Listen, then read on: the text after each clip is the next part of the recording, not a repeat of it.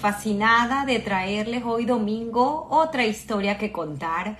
Bueno, yo agradecida con la invitada de hoy, eh, sé que aprenderemos mucho de ella y bueno, pues que no se haga más, vamos a invitarle inmediatamente para que nos cuente, nos cuente esta historia, ¿no? Una historia que está llena de, de emociones, llena de historia, eh, llena de, bueno, suela como, con su participación en la política. Así que voy a estar aquí. Paulina, de verdad, déjame felicitarte porque se ve que ese curso de computación que tomaste años atrás han servido porque eres de las más rápidas en haber entrado al live. Ah, muchas gracias, de verdad. Bueno, estaba un poco asustada porque yo no soy aficionada a Instagram, no lo uso y no lo entiendo mucho.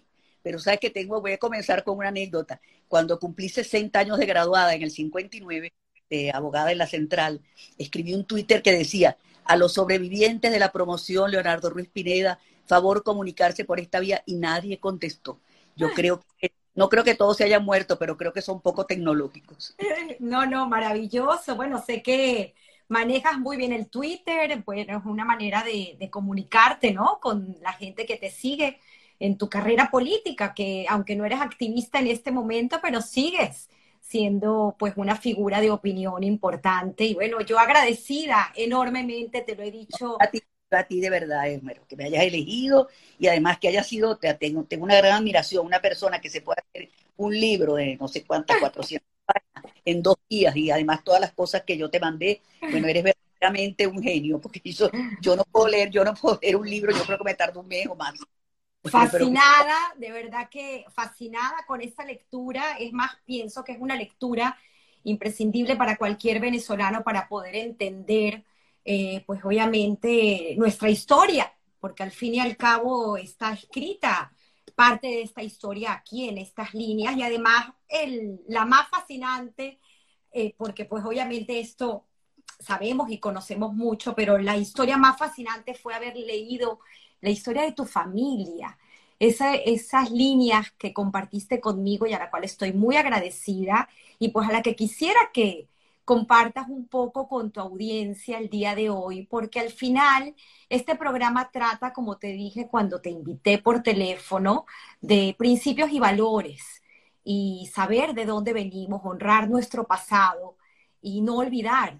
Y parte de esa historia, pues, es la historia de tu familia, que al final es quien te hizo la persona que fuiste y que eres, eh, al llevar, pues, de una forma tan leal eh, esta parte de la historia de Venezuela, porque eres una artista, eh, cantante no, pero artista sí, porque fuiste parte de la que esbozó la política en Venezuela. Entonces, agradecida, Paulina. Había que ser un poco artista para sobrevivir en ese mundo, pero bueno. Mago, Así es, ya, no, ya nos contarás. Y bueno, recomiendo pues maravillosas entrevistas que tuve la oportunidad esta semana de ver tuyas y una que quiero recomendar porque nos costó encontrarla, pero lo logramos fue aquella fabulosa entrevista de César Miguel, eh, donde es el soundtrack de tu vida, que de verdad que la escuché dos veces, no una, porque nadie como César Miguel Rondón para para hacer y honrar esa historia a través de la música. Bellísimo. Pero bueno, comencemos contigo, Paulina. Y no sé si comenzar eh, por el gallego.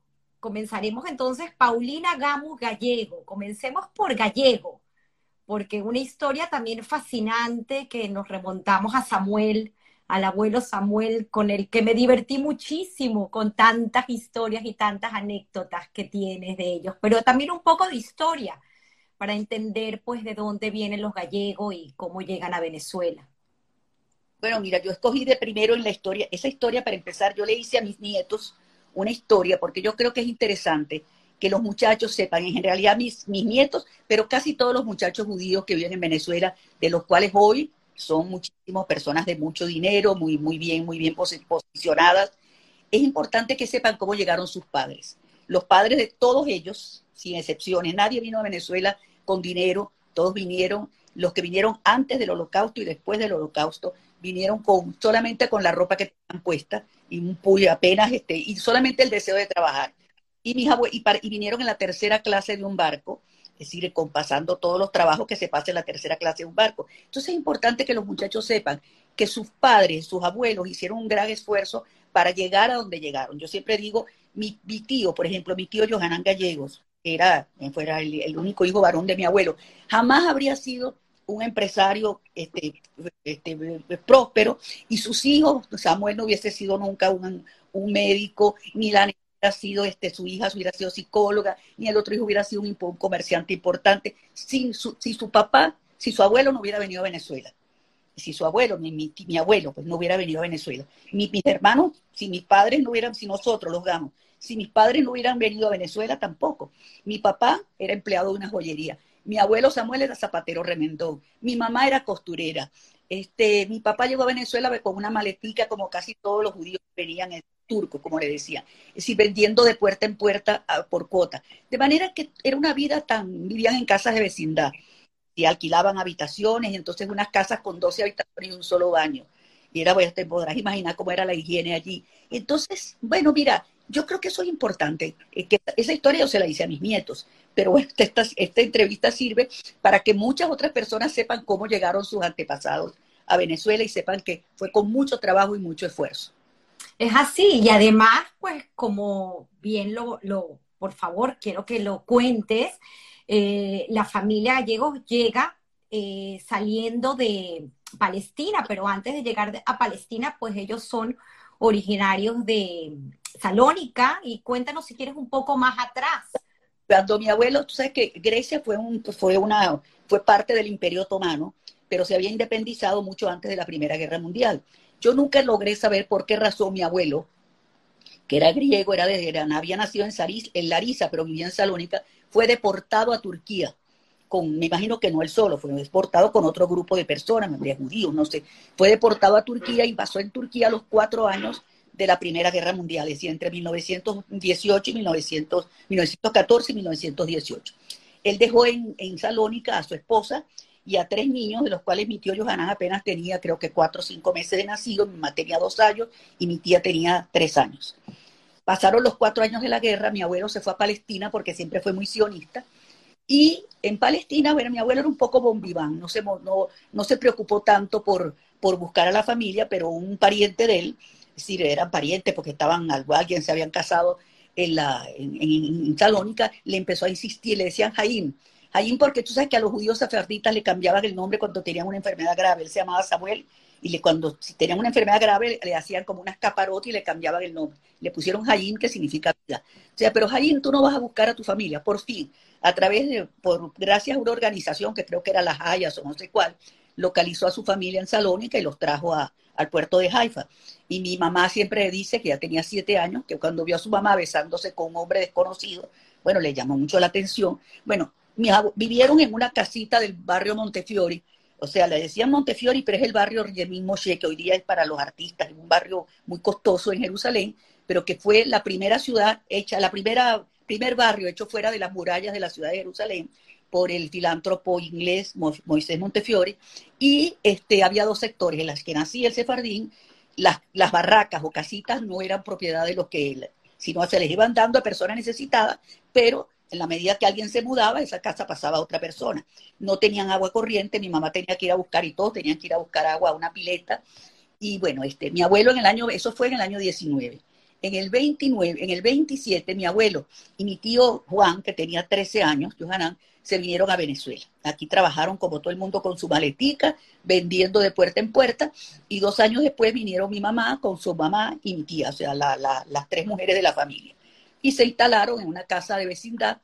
Mi abuelo era el, como el, jefe de la casa, tenía dos habitaciones alquiladas. Eh, Paulina, antes de, ir para allá, me, llama mucho la atención 1929 ubicarnos en esa Palestina, porque también hubo sufrimiento. O sea, en ese momento, si quieres, puedes contar un poco ese.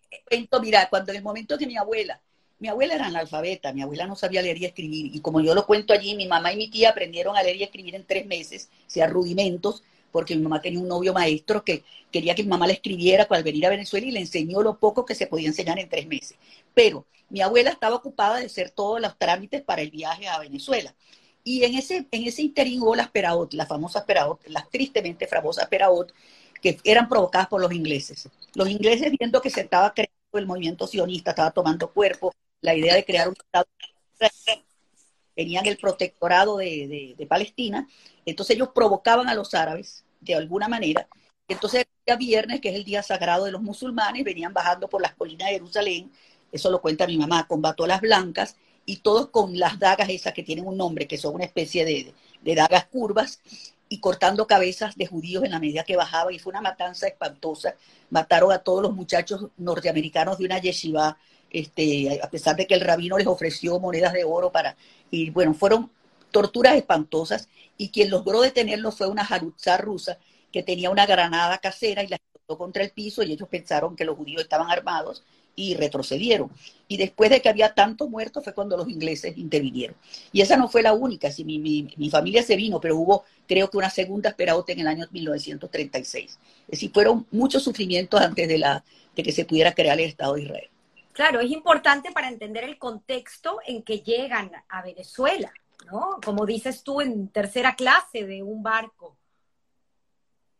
Pero tú sabes que mi abuelo siempre decía, como mi abuelo era griego, yo creo que se parecían mucho al sorbo el griego, que en la tercera clase del barco se divirtió mucho, cantaban, bailaban, no sé qué hacían, pero bueno, quizás como la película Titanic. Tú sabes, tú te acuerdas que la tercera clase era donde más se divertían en, el, en la película. Bueno, lo pasaban muchísimo trabajo y fue los que, a los que le fue peor, pero realmente lo pasaban mejor, era como más, eh, menos, eh, como te digo, menos high, menos sofisticado. Y hablaban ladino, ¿correcto? Era el idioma. Hablaban griego entre ellos sí, para que, para que los hijos no entendieran. O sea, mi mamá no sabía griego. Mi mamá era griega, pero no sabía griego, ni mis tíos tampoco. Mis abuelos hablaban griego entre ellos. El idioma de la casa era el ladino.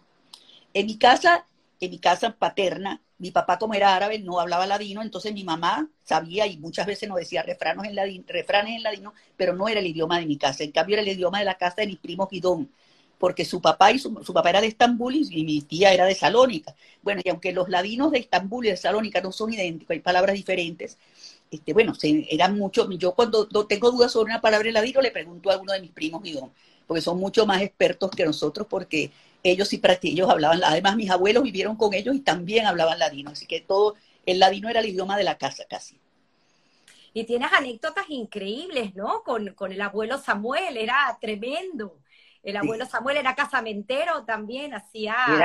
Pero, pero por mis o sea, que los casamenteros cobraban en Israel, en muchas partes, en Palestina, en muchos lugares donde había comunidades judías, había casamenteros que tenían eso como una profesión. En el guionista, en el tejado, ¿te acuerdas, no? Que había la, la señora que era casamentera y había que pagarle. No, no, mi abuelo lo hacía por mitzvah y no todos los matrimonios salían bien. Entonces, de vez en cuando, los que se habían casado y por alguna razón les iba mal, entonces iban a reclamarle a mi abuelo y mi abuelo, yo siempre recuerdo una, una escena en que mi abuelo le daba la razón a cada uno. Si a la señora decía que él me, dice tal, tú tienes razón. Y me iba a casa del tipo, es que ella, tú tienes razón. Mira, era divertidísimo. Nosotros todos viendo aquella escena del reclamo a mi abuelo cuando los matrimonios no salían como él, como el que además él tenía una táctica para que los novios se conocieran, siempre se hacía el enfermo. Entonces los padres que ya estaban en cuenta iban a visitar al enfermo y llevaban a los, a los posibles novios.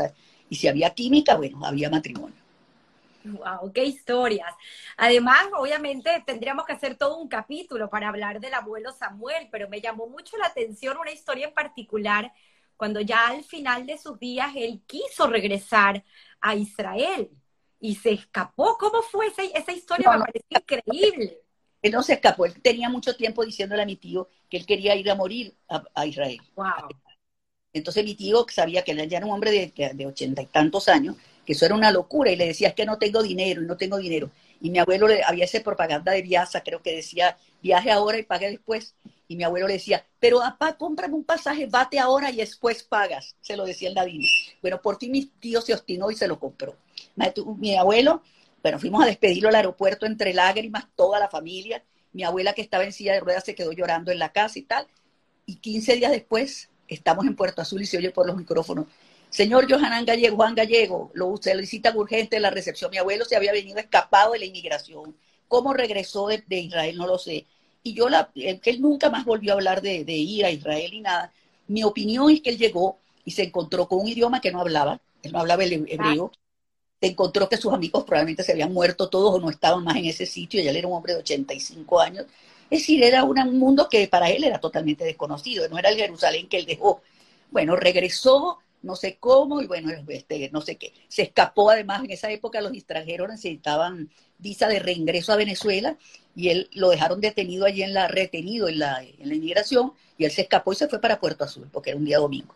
Luego lo tuvieron que mandar a Curazao de una prima mía que pidiera allí la visa de rey. Bueno, toda una historia. Pero ese era mi abuelo. Wow, qué historia. Sí, y tu abuela, la abuela era Esterina, Esterina, Esterina Misrahi. Wow, qué historias tan increíbles. Ella, finalmente, ella también murió, creo que seis meses seguido al abuelo. Murió seis meses después del abuelo y murió en el sueño. Como siempre le pido yo a Dios que me dé cuando tenga que morir era así. En el sueño, sin, nunca molestó a nadie. Mi abuela era una mujer bella, nunca molestó, fue siempre muy, o sea, una persona como muy silenciosa, a pesar de que muchas de las consejas, o sea, de los refranes y de las canticas y todo, las aprendimos de ella. Y eran eh, Alegra, era eh, la hermana, la, hija, y luego, ¿cuántos hermanos? Su hermana mayor se llamaba, el otro le decíamos Idida, pero el nombre era Dudu, Doudou, como en francés, Dudu es la mamá de, los, de mis primos Guidón. Mi tía murió lamentablemente joven, tenía bueno, bastante joven, tenía diabetes y bueno, murió este, hace ya muchos años. Luego mi, tía, mi mamá era la segunda y luego mi tío Johanán. Pero ellos eran, eh, mi mamá y mi tío fueron longevos. Mamá murió de 92 años y mi tío Johanán de 95. Pero bueno, pero eh, mis abuelos también, mis abuelos gallegos murieron de más de 90 años los dos. Sí. Qué historia tan bonita. Ahorita, en paralelo, porque sé que ellos se conocen en Venezuela, eh, mamá y tu papá, pero en paralelo, más o menos al mismo año, llegan los Gamus, que esa también es otra historia fascinante del apellido. Sí, en el 29 llega mi papá con toda su familia. de, Siria, de, o sea, de, Alepo. Alepo. Su cuenta, él era el que era joyero? Él, su papá era joyero. Y, la, y recuerdo, aunque mi papá nunca quiso hablar de eso, la historia es que cuando mi, el, su papá era el dueño de la joyería, cuando su papá murió, mi papá tenía 13 años. Su, su mamá era analfabeta, no sabía nada de nada. Y entonces los tíos se quedaron con el negocio y mi papá quedó como empleado de la joyería. O sea, de la joyería que era de su papá, él quedó como empleado, o sea, se la quitaron. Bueno, él nunca lo dijo, él siempre tenía un gran respeto por sus tíos, mantuvo siempre comunicación y fueron a visitar a Alepo. Mi papá quería, no sé, fue una cosa como de, como, como del destino. él, había, él tenía ya 30 años en Venezuela y nunca había dicho que quería ir a visitar a su familia, que ya no vivían en Alepo, vivían en Beirut. Después de la guerra de, la independencia de Israel, la comunidad judía de Siria, que se fue casi en bloque para, para uno para Israel, otro para el Líbano. Entonces, este, su familia estaba en el Líbano y mi papá dijo, yo quiero ir a visitar a, a mi familia. Él tenía mucho contacto con un tío que era seis años mayor que él. Bueno, total, se fueron mi mamá y él para al Líbano, fueron a Turquía, fueron a Israel, etcétera y seis meses, no, cuatro meses después mi papá murió. Eso ocurrió, ellos regresaron a Venezuela en septiembre, octubre, y mi papá se murió en noviembre. O sea, dos meses después, creo. Sí. Wow, qué historias recorre. para seguir con, con la historia de, de Javid, ¿no? Y de los Gamus, también el cambio del apellido, porque me parece muy interesante. El primer apellido era... Era de apóstrofe Jamous. Pero antes de eso, el apellido judío que tenían. Era Shaul, creo. Eso Shaul. era Shaul. Bueno, no sé, mira, eh, yo todos los primos que tengo regados por el mundo son Yamus. De y el Yamus es eh, un animal, ¿no? Un... un animal que vive en el agua, no sé, nunca, nunca logré saber muy bien qué era un Yamus. No sé si está en Google, o sea, no, no, me, no me dediqué a buscarlo, pero pero ese era el apellido. Supuestamente la familia en papá acostumbraba a bañarse, por suerte. Tenemos por lo menos una buena, una, o sea, un buen background, que se bañaban. Y, y eran primos hermanos, ¿no? O sea, Javi, entre primos. Mira, es bien extraño. Yo tenía, un, yo tenía un primo en Israel que lo conocí, por cierto, en Miami. Y él tenía una novia en Israel. Ya se había ido a Israel, tenía una novia, y su papá, su tío, lo llamó el papá de la, de la prima. Y le dijo, nada de novia ni nada de eso. Tú tienes que casarte, acuérdate que tienes que casarte con mi hija, con tu prima. Y fue y se casó con la prima. Nunca tuvieron hijos y por cierto ella fue ella fue intérprete en el juicio de Ayjuan, intérprete del hebreo al árabe. Wow, qué historias. Es que claro, era, era una manera de preservar, pues obviamente. Mi papá, mi papá era y si tú te remontas, mira, y yo siempre digo, ¿cómo es que en esa familia no hubo este, yo tenía un cuñado que siempre se burlaba, yo decía, pero es que en mi familia no hay nada anormal. No, todos ustedes, a nosotros. pero solamente una prima que conocí en, México era, era un poco retardada, no síndrome de Down, pero era un poco, o sea, no tenía este un poco borderline. Pero del resto, mira, conocí primos en todas partes del mundo que eran yamus, yamus, en Bélgica, en México, en, en París, en todas partes, y para nada eran, es decir, eran personas normales. Que me pareció también muy interesante porque uno piensa, uno habla de migración hoy en día y es, ¿sabes? Uno toma un avión y, y se va. Pero en esa época era un poco difícil y además las visas, ¿no? para conseguir las visas para emigrar también era algo muy complicado y creo que por ahí, ahí tienes una historia de por qué no llegaron ellos a México. Ellos no, no, no fueron ellos, fue otra familia, una familia Misraji. Ellos estaban siempre destinados a venir a Venezuela porque ya mi tía, la hermana mayor de mi papá, vivía aquí. Se había casado, vivía aquí en Venezuela y fue quien le mandó los pasajes, pues, le prestó el dinero para los pasajes y luego pues vinieron ellos a reunirse con su hermana. Ellos nunca tuvieron planteado irse a México a pesar de que había una gran comunidad jalabi en México, pero ellos no, ni en Panamá tampoco, no. Siempre tuvieron planteado Venezuela. Ellos no. Además, las visas para Venezuela eran muchas. Yo recuerdo una vez al señor Glijansky en una entrevista que le hicieron, dijo, yo escogí Venezuela porque un país que cobre tan poquito, prácticamente nada por una visa, es porque va a recibir muy bien a los inmigrantes. Y es verdad, eran las visas más baratas, eran las de Venezuela y las más fáciles de obtener y por esa razón, pues creo que no solamente mi familia, muchas familias eligieron venir a Venezuela. Esa tía que hablas es la tía Alice. La tía Alice, sí. Que dices tú que crees que de ella es que sacas esa elegancia con la que siempre sales. no sé si la elegancia, pero la, coquetería. Mi tía se maquillaba mucho. Nosotros cuando éramos, yo tenía, él tenía, ella tenía un vecino que bromeaba mucho, decía que mi tía se parecía a la Greta Garbo después del incendio, pero bueno, porque ella se maquillaba y se ponía mucho más exagerado que yo, pestañas postizas y todo. Bueno, yo no hago eso, pero toda la vida me gustó arreglarme, es decir, maquillarme, o sea, arreglarme bien. Y, este, siempre regañaba a mi hija Raquelita y todavía hasta hoy, si no tiene puesto el rubor, yo se lo pongo. Ponte rubor, ponte rubor. Si me parece que las, las mujeres deben estar arregladas qué historias, qué historias tan bonitas. Y bueno, entonces, 1929, estas dos familias llegan a Venezuela y en 1933 se, casan. Claro, se conocieron aquí, me imagino que fue un SIDA. Eran dos culturas que chocaron muchísimo, yo lo digo en el... En el qué interesante. Mis tías árabes, que eran muy árabes, y mi familia sefardita de Salón y antes nada de árabe. Bueno, un choque cultural mi mamá hablaba árabe, mi mamá aprendió a hablar algo de árabe en, Palestina y después, bueno, tenía, eh, con, mi, con mis abuelas paterna, tenía que hablar, eh, mejorar el árabe, o sea, practicarlo. Y mi mamá era muy, muy inteligente para los idiomas, también hablaba bastante de hebreo, del que aprendió en Palestina, o sea, no, que no era el hebreo moderno, pero se defendía en ese idioma. Entonces, bueno, nada, mira, fue un choque cultural, pero al fin y al cabo, al final, bueno, mira, nosotros somos el producto, los cinco hermanos, fuimos el producto de esa, de esa mezcla, pues, de, árabe con, con, con ladino, con, con sefardita.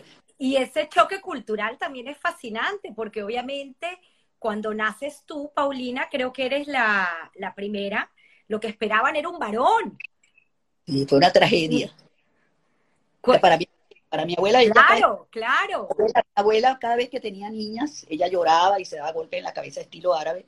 Entonces, este, bueno, cuando nací yo fue una gran decepción. Y luego cuando nació mi hermano Rafael, que fue el que me siguió, le fueron a contar a mi abuela que había nacido un varón, ya no lo quería creer, decía imposible, porque, o sea, como que mi mamá era incapaz de tener, siempre las mujeres eran las culpables, ¿no? Bueno, hasta que por fin vino a la casa y creo que después que levantó el pañal se dio cuenta que no estaban equivocados, que no lo habían engañado. Y bueno, mira, este, mi papá, yo sé, hay una anécdota buenísima, cuando nació mi hermana Raquel, la menor de todos, fue la única que nació en una clínica y nosotros estábamos, no había teléfonos en la casa, vivíamos en el Conde y estábamos en la puerta esperando junto con una tía mía, este, hermana de mi papá, que mi papá llegara de la clínica para saber que había nacido. Y cuando vemos un hombre que viene, mi papá era pie plano, que viene con la cabeza hundida en el pecho y arrastrando los pies, mi tía sin saber nada empezó a darse golpes.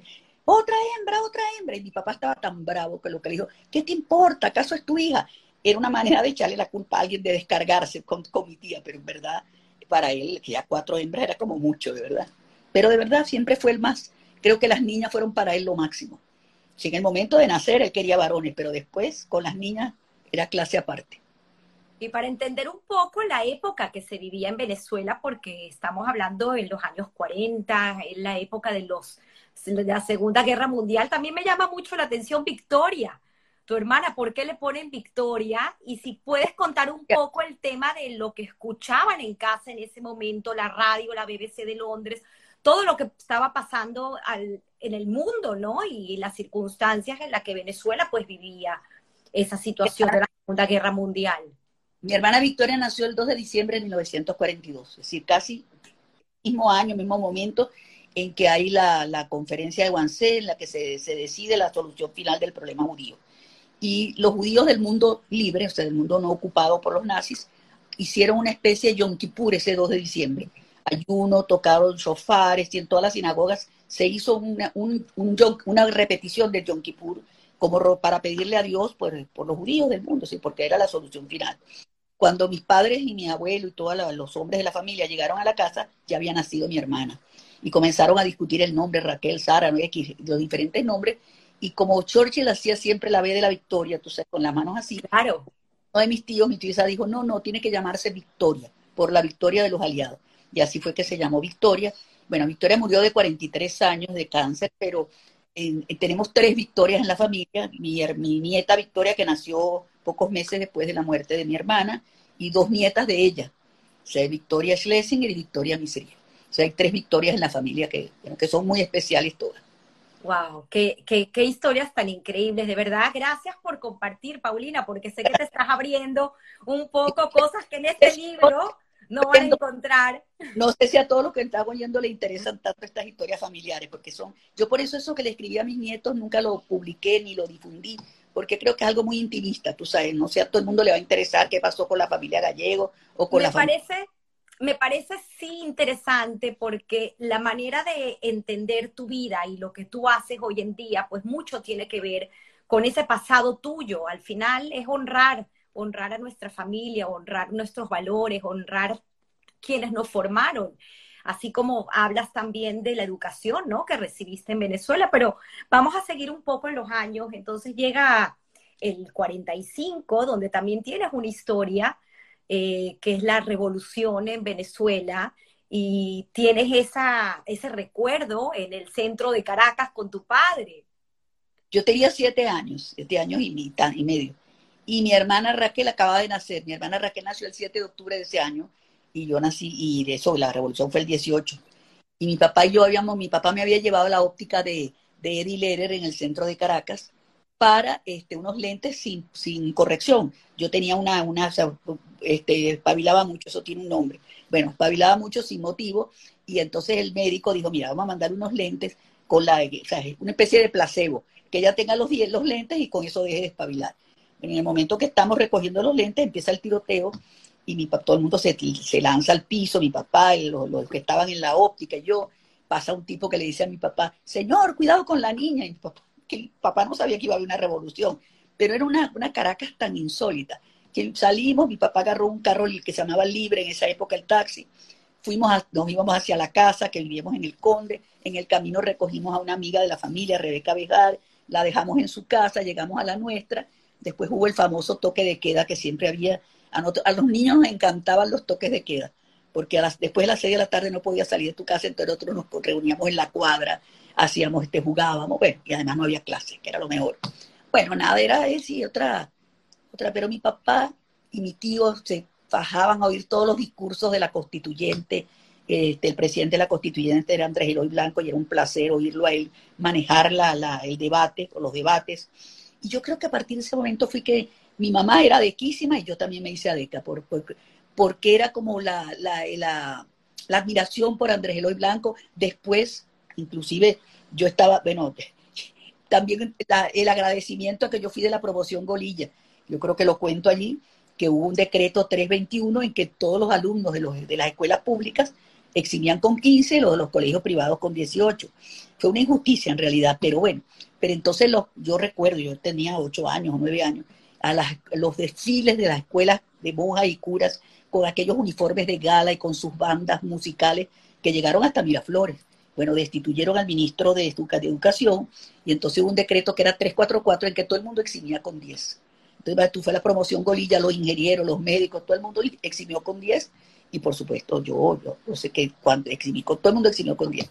Bueno, entonces, este, bueno, esas son las historias de la Revolución de Octubre. Después en el Colegio Moral y Luces, cuando yo estudié bachillerato allí, muchos profesores eran, estaban vetados en los colegios, eh, eh, en las escuelas públicas, en los liceos públicos, por adecos. Pero el profesor Bellorín, que era el director de la primaria del colegio, les dio trabajo al profesor Cortesía, al profesor este, Abototesó, a Ciso Martínez, a Federico Hernández y a varios profesores que estaban vetados, Leandro Bora, que no podían dar clases en colegios eh, públicos, en colegios públicos, en escuela pública o en liceos públicos. Y bueno, mira, el hecho de, saber que eran perseguidos, a Ciso Martínez lo, exiliaron de Venezuela a mitad de año, que era nuestro profesor de, de historia en segundo, en geografía, en segundo año de bachillerato. Entonces, eso un poco nos movió a toda esa generación a ser eh, simpatizantes de Acción Democrática. Sin embargo, aprendiste de casa la tolerancia y el respeto por pensar diferente. Eran cada uno de otro partido político. ¿Cómo era esa discusión familiar? los partidos de ahora deberían aprender mucho de cómo nos Claro.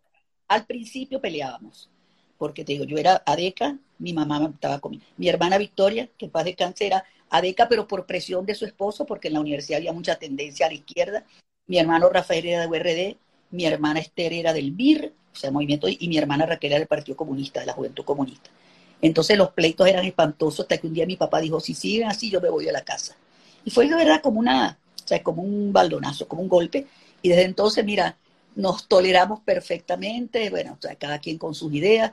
Mi hermano Rafael rápidamente abandonó la política, no le interesaba para nada. Yo sí fui más, la única quizás, Raquel, mi hermana, la más chiquita, y yo quizás fuimos las más militantes. Esther, mi hermana, también en cierto modo en el MIR.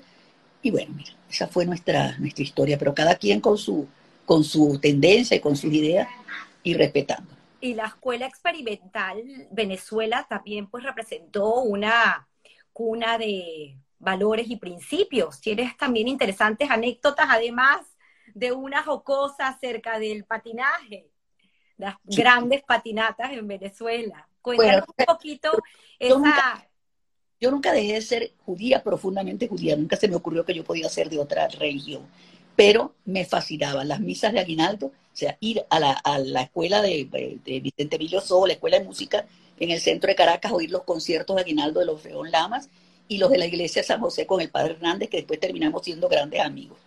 Y me gustaba, y desde pequeñita, las, patinar en las misas de Aguinaldo, y la, el único deporte que practiqué muy bien. Entonces, yo tenía 11 años le pedí a mi mamá que me llevara, eran las, a las 5 de la mañana, a la patinar ahí en el Parque de los Caobos, y resulta que este, el pantalón mío tenía un botón roto, y yo por el apuro agarré y le puse un alfiler de gancho. Pasó una cosa que llamaba el látigo, que era una cola que hacía como curvas, y el último de la cola tumbaba a todos los que encontraba a su paso. Me tumbaron y se me cayó el pantalón. Y oigo que alguien dice, mira, esa gordita se le está cayendo el pantalón. O sea, lo que significa que desde entonces yo era esa gordita. O sea, no a pesar de muchos esfuerzos, no he logrado de ser, de ser esa, dejar de ser esa gordita. Y llevaste, pues, eso, esas costumbres de alguna forma al Colegio Moral y Luces, porque cuentas que convenciste a tus compañeros en algún momento de ir a esas patinadas. Una, huelga. Ah. Sí, 13 compañeros y el doctor Gross no entendía qué significa, no queríamos, no íbamos a entrar a ah. clase por huelga. No me acuerdo el motivo. Eso sí, verdad que eso yo tenía 14, 15, no tenía en esa época, ¿qué edad tenía yo? Que 14 años, 14. No me acuerdo por qué, o 13. No me acuerdo por qué fue la huelga ni por qué motivo, pero fue exitosa. Qué historias tan increíbles y tan bonitas, ¿no? De recordar, aparte que es educación pública, la experimental. Era una época muy linda con ballet, creo que también es, eh, tienes una historia con tu hermano Rafael, ah, eh, bailarín de, de Miñón. No, bailé, bailé, bailaba Sonia Hecker de Torres, por cierto, la esposa de Ildemaro Torres, que es médico y que fue quien escribió ahorita una, una historia de la experimental Venezuela y yo escribí un capítulo de la historia, pero la historia la escribió Sonia Hecker. Y Sonia era bailarina de ballet y su hermana Ariane también. Después llegó una profesora de Argentina que montó un ballet bellísimo que se llamaba El Cabelca, el ballet, ¿cómo es que era? El Capricho Español, algo así, donde la bailarina fue una compañera mía llamada Elsa Recaños. Yo tenía gran admiración por ellos. Pero en el Liceo Andrés Bello había unos profesores ingleses, los, los esposos Gray, que eran profesores de ballet. O sea, un liceo público con profesores de ballet. Y, este, y bueno, mira, y, y había, yo cantaba en el coro, en el Orfeón, de, primero en el coro de mi, de mi experimental y después en el Orfeón del Andrés Bello. Había, eso del, del Minué era Steffi Stahl, que por cierto era una judía austríaca que antes, creo, antes de la, de la guerra, o no sé si fue en ese momento, la contrató el Ministerio de Educación para que enseñara danza en Venezuela en las escuelas públicas. Entonces ella montó un espectáculo en el, en el Estadio Nacional en el Paraíso, donde todas las escuelas bailaron, por ejemplo, bailamos el minué todas. Mi mamá nos hizo unos disfraces, unas pelucas de algodón horribles, y el traje, el traje del minué, el de mi hermano era con pantalón bombache y tal, y los dos íbamos, él sobre todo mi hermano, que tenía creo que ocho años, nueve años, verdaderamente avergonzados por las calles hasta llegar a pie a la escuela y de allí nos llevaban en autobús al estadio donde bailamos el minué. Y ya de viejos, de vez en cuando, decían, vamos a bailar el minué, Rafael, tara, tan, ta, tan, ta, tan, ta, Qué historias tan bonitas, qué increíble recordar. Eh, eh, para entender un poco por qué el Andrés Bello, el quinto año de bachillerato, no lo puedes cursar en el Moral y Luces porque se habían recién mudado a la sede nueva y no había suficientes alumnos. ¿Cómo? No, no había suficientes alumnos, era muy costoso, era obligatorio, eran tres, tres quintos años en esa época. Física y matemáticas, biología y filosofía y letras. Entonces, mira, para 13 alumnos que éramos nosotros, que salimos 13 muchachos del, del cuarto año, abrir tres salones, para tres alumnos cada uno, eso era imposible, era costosísimo. Y por muchos años, no fue la, no fue la nuestra la única promoción de cuarto año que no tuvo quinto la de mi hermano que vino dos años después tampoco, la que vino después de nosotros, creo que por siete años, ocho años, no hubo los, tres, los, los tres años, eso, hasta que no hubo suficientes alumnos para este, poder mantener las tres secciones. Y por eso fue que estudiaste ese último año en la... Por ejemplo, mi hermano Rafael se fue a la aplicación, otros se fueron a escuelas, a colegios privados que tenían quinto año, pero yo me fui a la Andrés Abogada. ¿Por qué abogada? ¿Por qué estudia? Yo quería ser profesora de, me, encantaba ser profesora de historia y geografía. Y fui a inscribirme al pedagógico. Se podía entrar al pedagógico con, cuarto año. Y mi mamá se encontró con el profesor Cortesía, no sé de dónde, y él, y, le dijo que yo me había escrito, entonces, que es que es un grave error. Ella tiene que terminar su bachillerato y después ella puede elegir lo que quiera, el pedagógico. Y en verdad, mi mamá me, fue, me, convenció, me inscribí en el, André, en el Andrés Bello y después que me inscribí, como casi todos mis compañeros iban a estudiar Derecho, yo dije, no, mira, ya, yo tampoco yo no voy a ser profesora, voy a estudiar Derecho también. Creo que estudié Derecho más que todo, me gustó mucho la carrera, fui muy buena estudiante, modestia aparte, pero no me gustó el ejercicio profesional. Nunca, nunca supe ser abogada, tengo que confesarlo. Es decir, como abogada un fracaso, como buena, como estudiante, creo que fui muy buena. No sé si hubiera ser profesora, no sé, docente. Nunca, nunca me interesó más la política y, y el, tu frustración de no ser cantante, porque también tienes una anécdota que te quieres ir a la radio a participar en un concurso, escondida, y tienes de familia Amador Bendayán, si quieres cuéntanos un poco. Yo me escapé del colegio, me jubilé de la, del colegio con mi uniforme de, de, de Moral y Luce, y me fui a la Radio Continente, y ya había ensayado con el pianista El Relicario, ¿no? O sea, este, un paso doble y iba a cantar y en eso se aparece a Bendayán, que era el hermano de mi tía. O sea, él es el tío de mis primos gallegos. La mamá de mis primos gallegos era Rebeca Bendayán de Gallego. Y entonces me dice mi hija, mi hija, mi amor, ¿qué haces tú aquí? Yo me, para, me congelé y le dije, no, vine a acompañar a una amiga que va a cantar. Y cuando pude salir corriendo de allí, pues si mis padres se enteraban de eso, bueno, me mataban, no sé qué me pasaba. Bueno, total es que, bueno, ahí se me frustró. Yo siempre que me encontraba Amador, le decía, por culpa tuya no soy una gran cantante. Pero hubiera sido una gran cantante igual. Sé que por ahí grabaste hace poco para tus nietos, pues canciones venezolanas de niños. Me parece fascinante.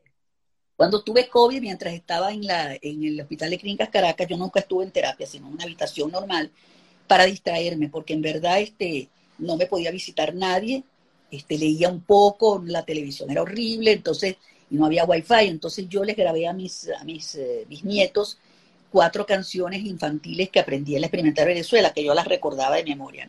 Las tengo por allí grabadas y yo sé que alguien me dijo, creo que una de las amigas de Raquelita que las usaba con sus nietos, que se las ponía a sus nietos para dormir, no sé. Bueno, pero, pero este, bueno, sí, yo que quería que mantuvieran su relación y su, su contacto, y se supieran que sus ancestros fueron venezolanos.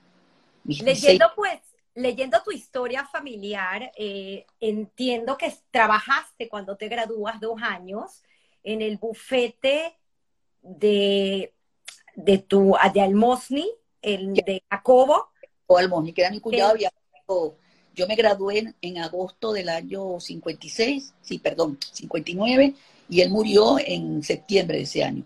Entonces el bufete quedó vacío y su, toda la, familia, me, yo me acababa de graduar, me lo ofrecieron y tuve un, tuve un, socio que era al principio era un compañero mío de estudio, Pérez Alemán, después entonces vino Simón fue mi compañero de bufete hasta que yo dos años después me fui a trabajar a la PTJ y abandoné la, la, profesión. Antes de llegar al trabajo de la PTJ, que también me parece fascinante, rescatar un poco esta anécdota de quién era Jacobo Albosni, ¿no? Y, y, también entender cómo es que conoces tú a, a tu esposo y, y, bueno, el nacimiento de Raquel, porque todo eso ocurre pues en este periodo muy corto, pero me pareció maravilloso entender que Jacobo eh, se graduó y era muy amigo de Rafael Caldera.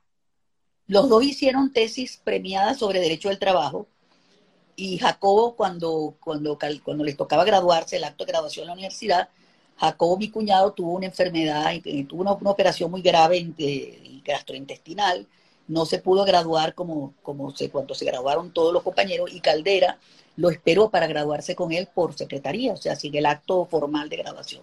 Esa era la anécdota que él contaba. Cuando yo me inscribí en la universidad, este Caldera supo que yo, aunque yo era Paulina Gamos, que yo, mi novio era el monje y tal, y bueno, siempre fue muy diferente conmigo hasta que, hasta el segundo gobierno, cuando creo que nos detestó, no, hasta su primer gobierno, cuando creo que un poco me detestó porque yo no le dejaba, todas las semanas escribía un artículo bomba, bombardeándolo. Pero sí, fueron, ellos fueron muy amigos. Wow, qué historias tan increíbles. ¿Cómo conoces a tu esposo y te casas y tienes a Raquel enseguida? yo cuento allí que mi, mi, mi, amigo de la infancia, cuando yo tenía 11 años, nos mudamos a una casa en el Conde y en un edificio, en otro una casa y dos casas más allá había un edificio donde vivía la familia Levi.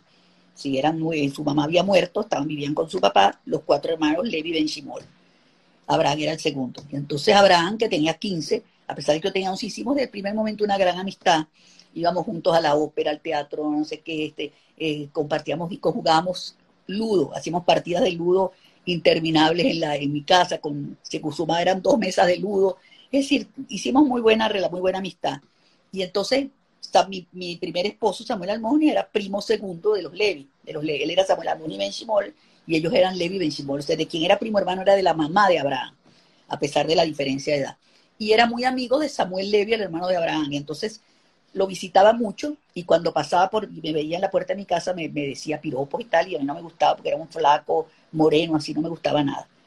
Él se fue a estudiar farmacia a la Universidad de los Andes cuando cerraron la central y cuando regresó, regresó muy cambiado físicamente y nos encontramos en una fiesta del Club Israelita, un baile.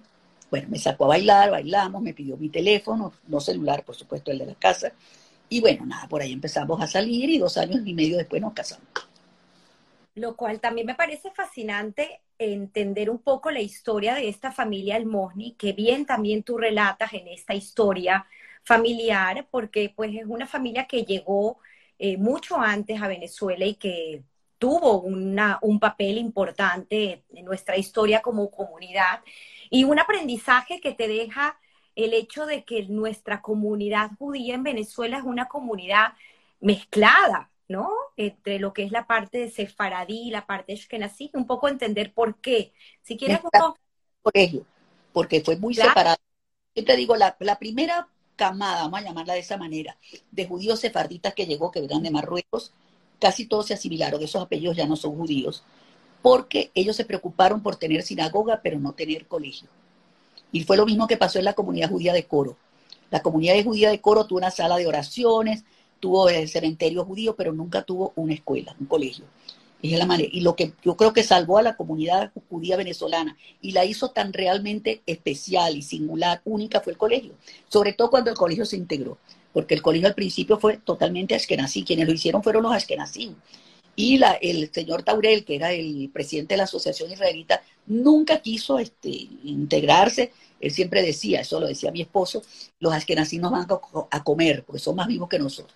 Bueno, llegó una nueva generación, este, Abraham Sultán, Gonzalo Benaín, este, John Benaín, todos ellos que decidieron darle un, eh, Samuel Eskenazi, Abraham Levy, le dieron un vuelco total, si olvido nombres, por favor me disculpan, a lo que era la, la, Asociación Israelita y lo primero que hicieron fue llegar a un acuerdo con la comunidad askenazí, o sea, con la Unión Israelita, para este, ponerse al día con los pagos y compartir en, par, con, en, en forma eh, paritaria pues, el colegio, el colegio. Cuando llegaron todos estos muchachos que vinieron después de la, de, la independencia de Marruecos, que vinieron a Venezuela y que casi todos llegaron también con, sin problemas, con problemas económicos. El colegio los recibió becados.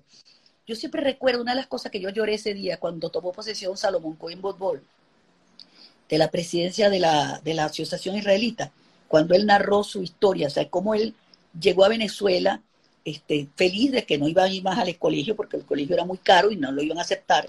Y cuando llegó becado al Moral y Luce, dice, mira dónde estoy, soy ingeniero, presidente de la Asociación Israelita. Y verdad, era conmovedor esa historia. La oportunidad que tuviera ahí fue donde se integró. Yo creo que yo le pregunto a mis nietos, si ellos son askenazim o sefardí, no tienen idea de lo que son. Porque son una mezcla de todo, como yo les digo en, en la historia.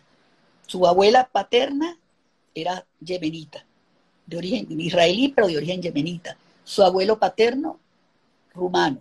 Su abuelo materno, de, origen marroquí. Yo, su abuela materna, mezcla de, de con, con, con, Salónica. Es decir, es una mezcla de todo, ¿no? ¿Qué son en Sefardín? No sé una mezcla, como lo dijiste al principio, de, de culturas, ¿no? A pesar de ser judíos, es una mezcla importante de cultura que nos enseña mucho sobre el respeto y la tolerancia. Y volviendo a esa historia, eh, me contabas, y también lo leí en este escrito tuyo, las circunstancias en las que muere tu padre, ¿no? Eh, una persona siempre tan, eh, tan atada a sus principios y a sus valores y, esas, es, él manejaba esta tienda y esa situación de que él se veía comprometido a no tener deudas y qué es lo que lo lleva finalmente, que piensa, ¿no? Que fue lo que le lo llevó a, pues, a morir. Él, se deprimía. Mira, mi papá era, primero que nada, era eh, cuidadoso esa, esa cosa del, del, del, del apellido, del nombre. Él hizo renunciar a mi hermano a un cargo público a los tres meses. Era síndico municipal del municipio Sucre, del, del, Consejo Municipal de Sucre, y lo hizo renunciar. Bueno, quería que su apellido fuera a salir por allí, que a todos los políticos los acusaban de ladrones y él no quería eso. Y luego, este, con las deudas. yo, yo heredé eso de mi papá.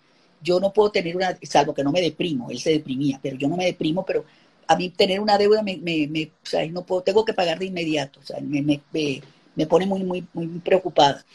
Y él se murió así, este, justo se murió, justo en la mismo, el mismo día que mataron a Kennedy. Yo me recuerdo a mi papá sentado en la cocina de mi casa, de la casa de ellos, llorando, diciendo, ¿por qué se murió Kennedy no me morí yo? Él era un hombre útil, yo no. Ya, ya lo, mi hermano lo vio tan deprimido que lo llevó a la, a la clínica psiquiátrica, donde lamentablemente le aplicaron un electroshock y, lo mataron. Le dio un paro cardíaco, tenía 59 años. Joven, muy joven.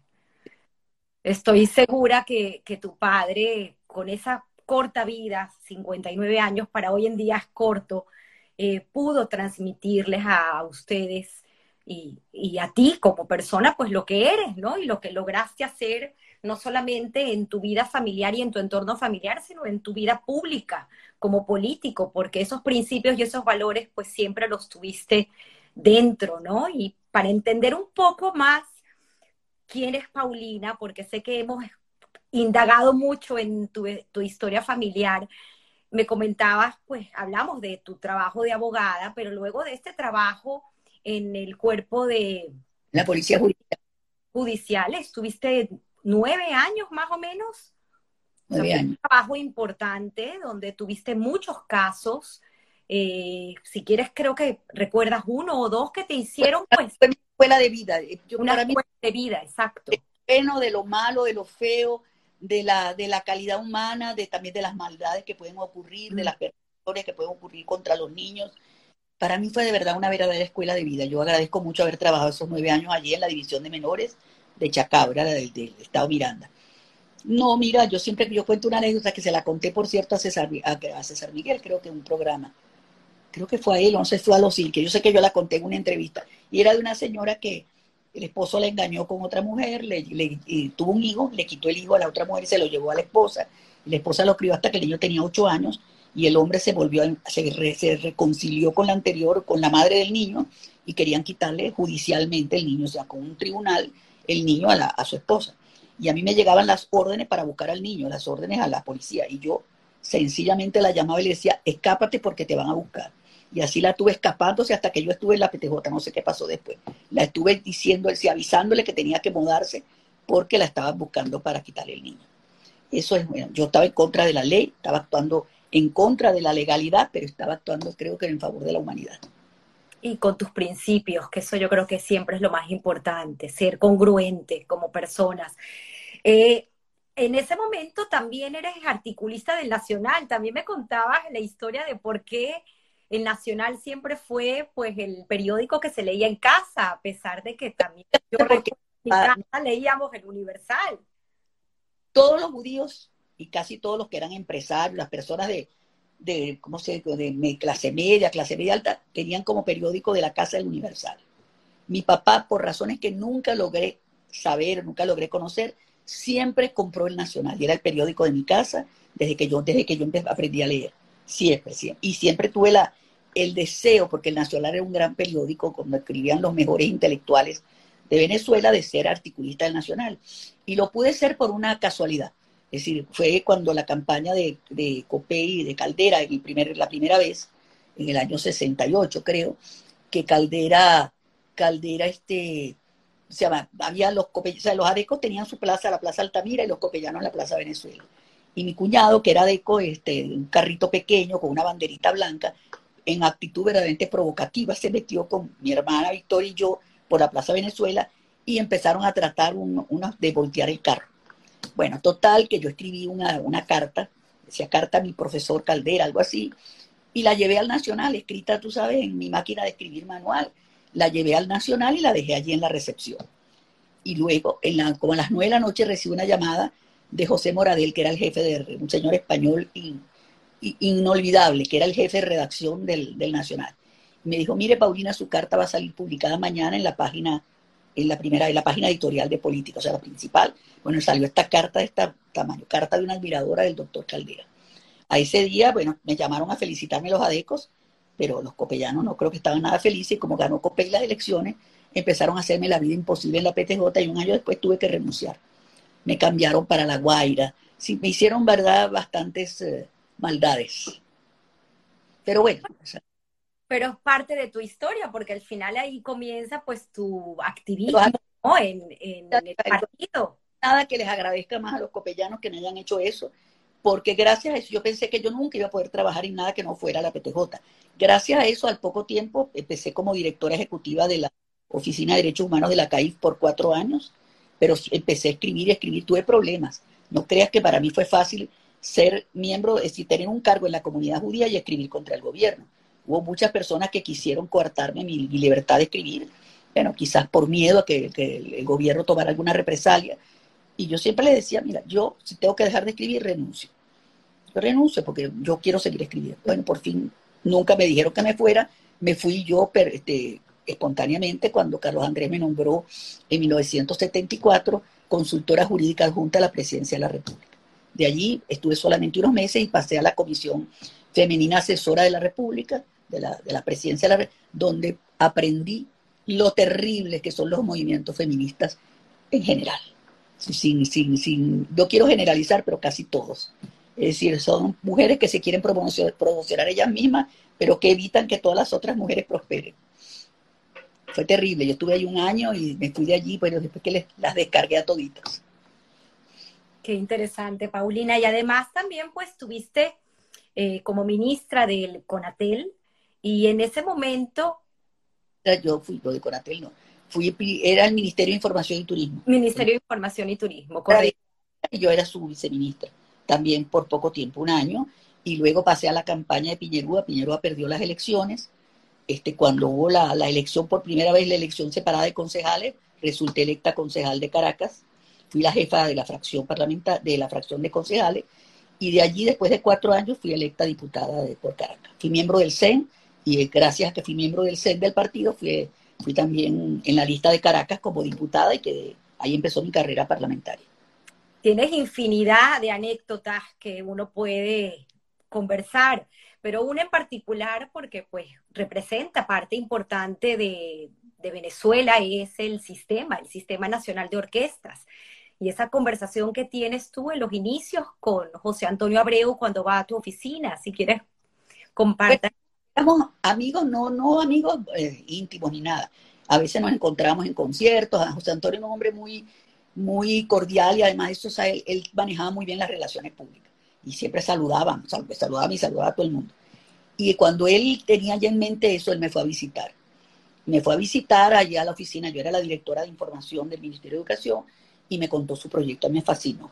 Entonces yo lo llevé a donde el ministro Peñalver, habló con el ministro Peñalver, de allí pasó, bueno, a hablar con Carlos Andrés Pérez, que era el, mini, el presidente, y de allí el sistema se crea, se forma. Bueno, yo no soy, por supuesto, la, la, la creadora ni nada. Lo único que hice fue hacer un puente, porque siempre me pareció fascinante. Y mantuvimos siempre una relación ya de amistad, hasta el punto que cuando yo dejé, yo dejé el ministerio, yo renuncié al CONAC para poder ir otra vez en la lista de diputados, este, la elección que ganó Jaime Lucinchi. Y este, con Jaime Lucinchi, Carlos Andrés por segunda vez, no, Carlos Andrés por segunda vez, exacto.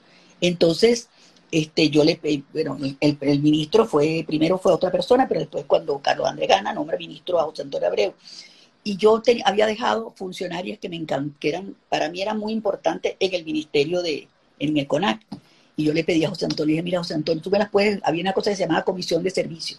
O sea, que él le pagaba el sueldo, pero este, ellas trabajaban conmigo hasta que yo lograra que le dieran un cargo. Y así ocurrió, por cierto, con una que fue después una gran chavista traicionera, María Cristina Iglesias, que yo lo cuento, María Cristina Iglesias, que lo cuento también en la historia, la cuento en el libro. Bueno, y nada, y, y este, así pasó. Pues, fue, él fue mi gran amigo y siempre lo defendí. Cuando él visitó, él fue al programa a los presidentes que le cayeron encima, yo escribí un artículo en defensa de, de él. Y después también cuando fue con Dudamel lo escribí porque yo creo que él, que no tuvo hijos, su único hijo fue el sistema y él lo defendió a capa y espada. Y bien, bien lo dices, ¿no? Lo defendió en, ante Adecos, Copellanos y ante Chávez y ante todo el mundo. ¿no? En ese aspecto ningún orgullo. Él se sentaba, cuando era la discusión del presupuesto, él se sentaba en los, en los curules ahí de los diputados y conversaba y esperaba hasta que lograba el presupuesto de, de la, del sistema. O sea, cuando él conseguía el presupuesto que él quería era fabuloso. Entonces él se quedaba tranquilo. Tuviste infinidad de anécdotas en esa vida política activa. Y, me imagino años, 15 años de... Pero 20 otra, años, otra años de, allí. Perdón. Otra de las que me llamó muchísimo la atención es tu famoso discurso, ¿no? Por el 5 de julio del 92. Del año del golpe. El año del golpe. Entonces, eh, que Andrés y yo nunca nos llevábamos bien. Él no me quería ni yo a él. Y entonces él, cuando subió y yo era la oradora de orden, yo le vi como la cara, tú sabes, como que qué fastidio. Esa cara de qué fastidio, ¿no? Tenía que oír este discurso, fue largo. Este, yo estaba temblando, yo tomaba agua todo el tiempo porque estaba, sabía que lo estaban transmitiendo en vivo, yo estaba aterrorizada de que me pasara algo, que se me olvidara, que yo estaba leyendo. Que por bueno. cierto te invitaron luego en Radio Rochela. Me sacó la misma chaqueta con una flor aquí, los lentes igualitos, y también tomaba agua y tomaba agua cara, pero claro, mucho más, así en forma, bueno, una burla, pero ahí me encantaba que me imitaran en la Radio Rochela y todo, porque yo consideraba que eso más bien era una, una publicidad, era, no, era, no era nada negativo. Bueno, y dir, al terminar el discurso, Carlos Andrés me felicitó muy efusivamente.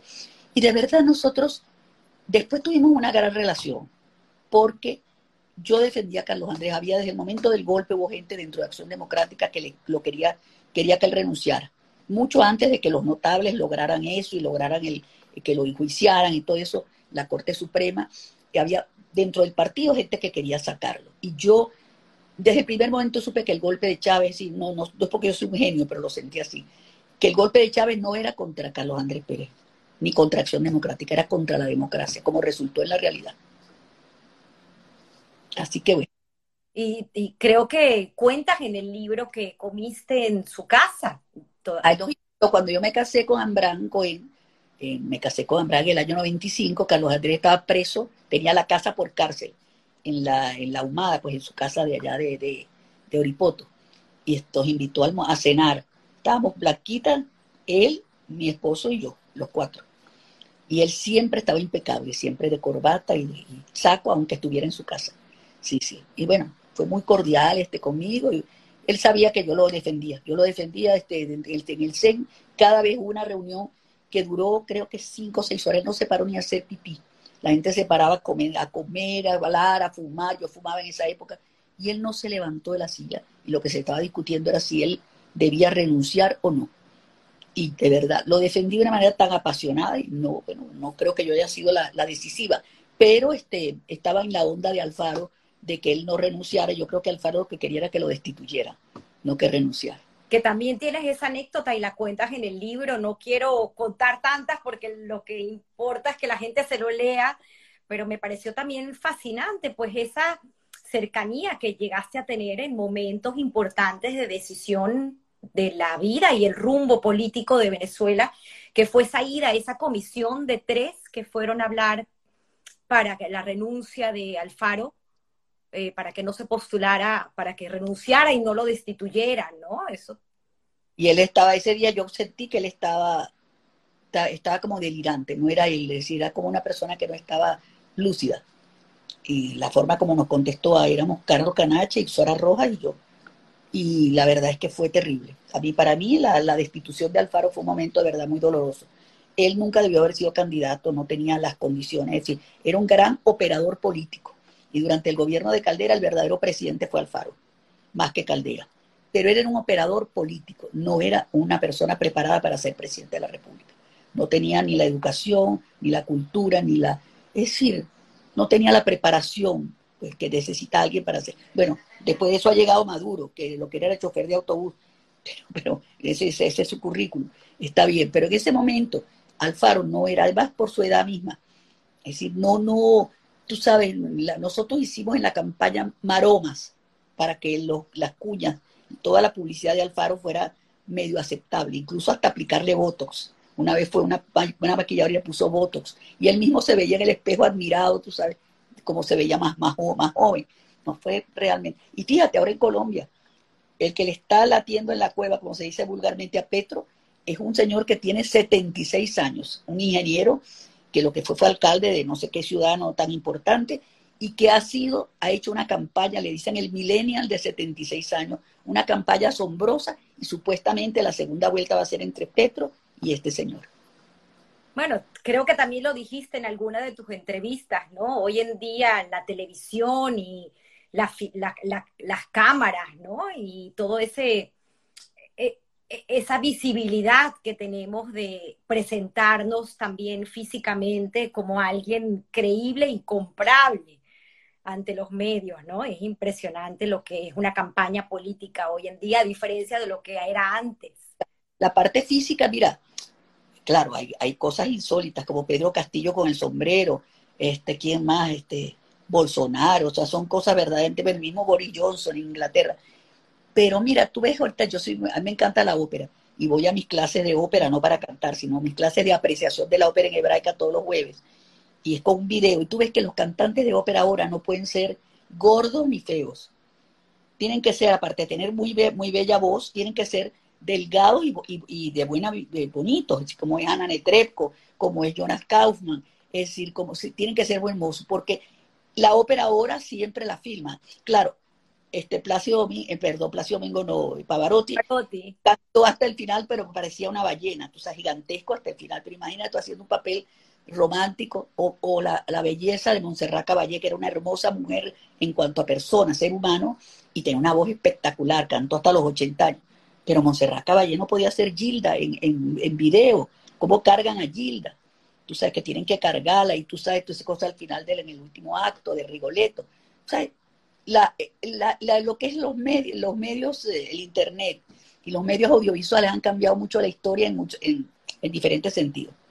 Y hablando de video y de medios audiovisuales, dos momentos que tal vez no se pudieron captar en tu vida y en tu carrera política, que si quieres nos puedes contar, porque también me parecieron fascinantes, que es aquel encuentro con eh, la reina Elizabeth y, Margaret Thatcher y aquel beso de nuestro presidente ya fallecido Chávez.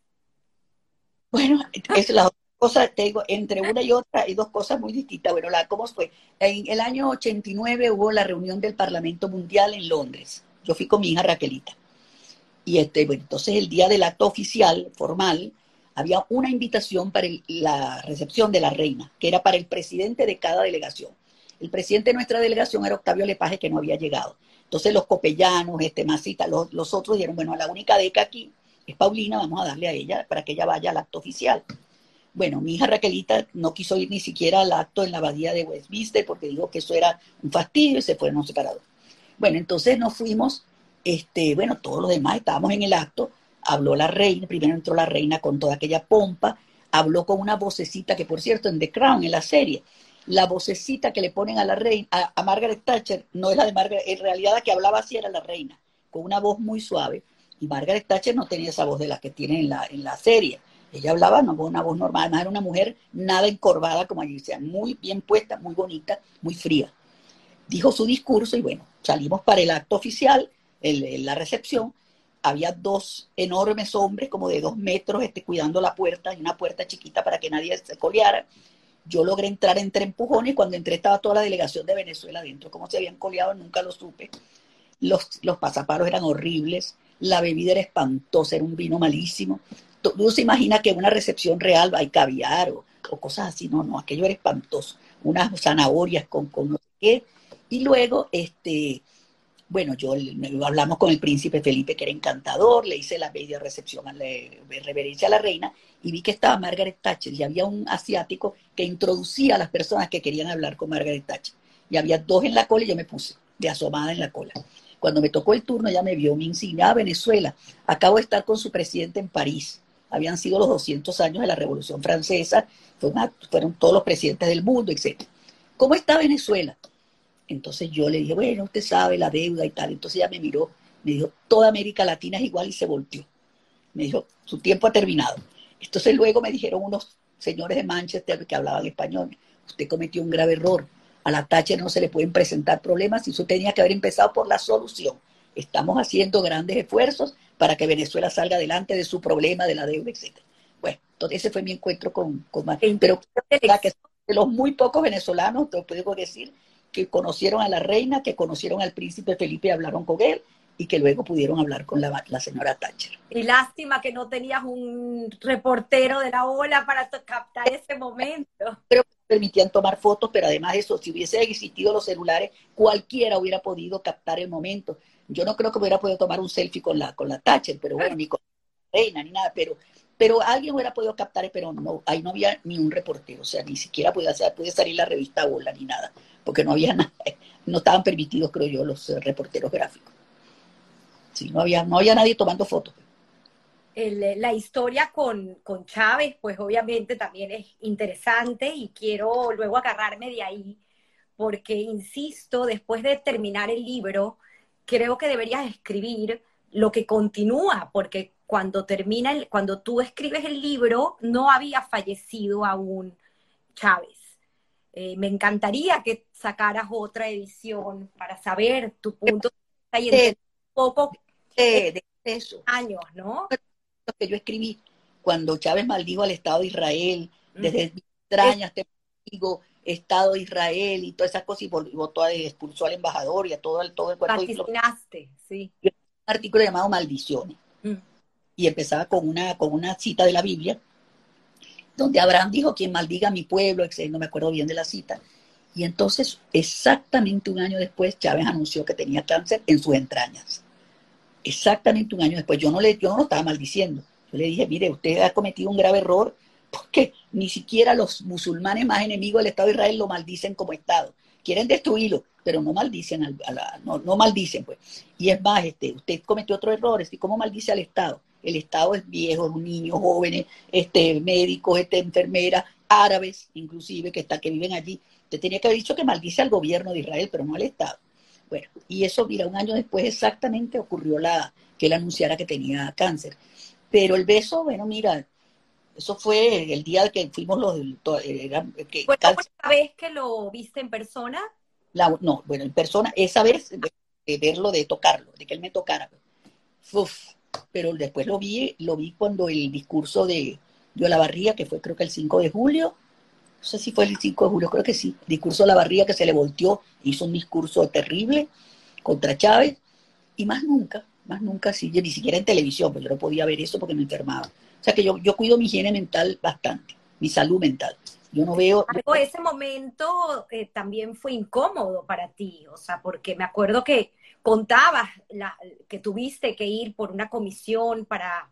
La comisión de todavía los había todavía había congreso y el Senado, yo era senadora, y el Senado estaba presidido, por supuesto, por un chavista, un coronel Dávila que después se, se salió del chavismo, y estaba frente a nosotros, éramos una comisión que le quería llevar un proyecto constituyente a Chávez. Y enfrente de nosotros estaba la comisión que nombró Ángela Sago, La Barría, este, este, Escarrato, esa gente. Y cuando, a Vladimir Villegas, creo, Vladimir Villegas o el hermano, no sé, uno de los Villegas. Bueno, total es que cuando, no mentira, Tare William Sá, Tare William Sá. Entonces cuando Chávez, yo venía todo el tiempo pensando, bueno, cuando Chávez venga, yo le extienda la mano, me va a dejar con la mano extendida porque soy de las cúpulas podridas y todas esas cosas. Él entró y todos nos pusimos de pie y cuando él llegó a mí, yo tenía la mano extendida, me aló y me dio un beso aquí en el cachete. Entonces, hoy cuando Tarek Williams dijo, esto es lo único importante que ha pasado hoy en esta reunión. Después de eso, en el Nacional publicaron la foto, pero del estrechado de manos y el beso, afortunadamente. Una raya muy grande para mí. Bueno, Lo, único que dices, ¿no? Que, sabía hacer con las mujeres, que hasta intentó besar a, la, a reina Elizabeth, casi. Sí, y besó, una vez besó en todo, en ese, en ese acto donde Olavarría dijo ese discurso, él le dio un tremendo beso a la presidenta de la, del, entonces era Corte Suprema, la Corte Suprema, que era Cecilia Sosa, y todo el mundo se echó a reír, ahí estaba el cuerpo diplomático y todo, y después vino y después ella se levantó, tú sabes, cuando Olavarría empezó, la única persona, Chávez aguantó el discurso insultante de Olavarría, y la señora Sosa se levantó y se fue. No sé por qué, cuál fue, qué fue lo que la molestó. A ella más que a todo el mundo también tienes esta eh, interesante historia de cuando, ¿quién no va a recordar ese momento que vivimos en Venezuela cuando hay dos días, el 11 de abril, donde Chávez pues eh, ya no es presidente y vuelve? Cuentas que tú estabas eh, de viaje y te enteraste por teléfono de lo que estaba sucediendo. No, nosotros fuimos un grupo y lo puedo decir, pues éramos Dita Cohen, Mariane Becker, que en paz descanse, Rebeca Luzgarte, Ganita Figa, la profesora La Mora, Julia Cohen, déjame ver si no sé, Ilana Becker, creo que no se me olvida nadie. Creo que, bueno, si se me olvida alguien, que me perdonen y que lo tomen en cuenta que es debido a mi edad. Pero entonces nos fuimos a, era la idea de, hacer un, museo judío en Caracas. Entonces fuimos primero a Chicago, a ver museos en Chicago y, un museo judío, y a mí en Chicago me dio una gripe espantosa por los vientos, llegamos a Nueva York, yo pude ir a algunas visitas, pero ya este, me sentía bastante mal, pero vamos el día, el mismo, el 11 de septiembre, vamos al teatro para ver este, la obra de Ava, del grupo Ava, en Broadway. Y allí, estando en el teatro, nos enteramos de lo que le había pasado a Malvina Pesate, de que estaba herida, la cantidad de muertos. Fue terrible, pero teníamos que ir a cenar y fuimos a cenar a un restaurante italiano muy conmovidas, y en eso lo llamó Salomón Cohen Adita. Y le dijo, Chávez cayó y tal. Entonces empezamos a celebrar con champaña y todas esas historias. Al día siguiente, nosotros debíamos volver a Caracas dos días después. Al día siguiente yo, de verdad, estaba, me sentía tan mal, no había dormido nada que me quedé en el cuarto, en el hotel. Y oí por la radio un tipo que, medio de todas las vulgaridades, que no sé cómo las podían traducir al inglés, alguien que también traducía fatal, dijo que Chávez volvía, que estaban este, reacomodándose, que todo se estaba con... Yo me burlé, me burlé del tipo y bueno, mira, pasó, pasó y pasó. Y cuando llegamos aquí a, Cara, Venezuela, llegamos esta vez al aeropuerto, no nos dejaron venir a la Carlota, sino al aeropuerto de Caracas. Yo y cuando el Guardia Nacional que nos estaba revisando las maletines dijo, se están reconstituyendo, se están reuniendo de nuevo las instituciones, algo parecido a eso. Bueno, ocurrió, ocurrió.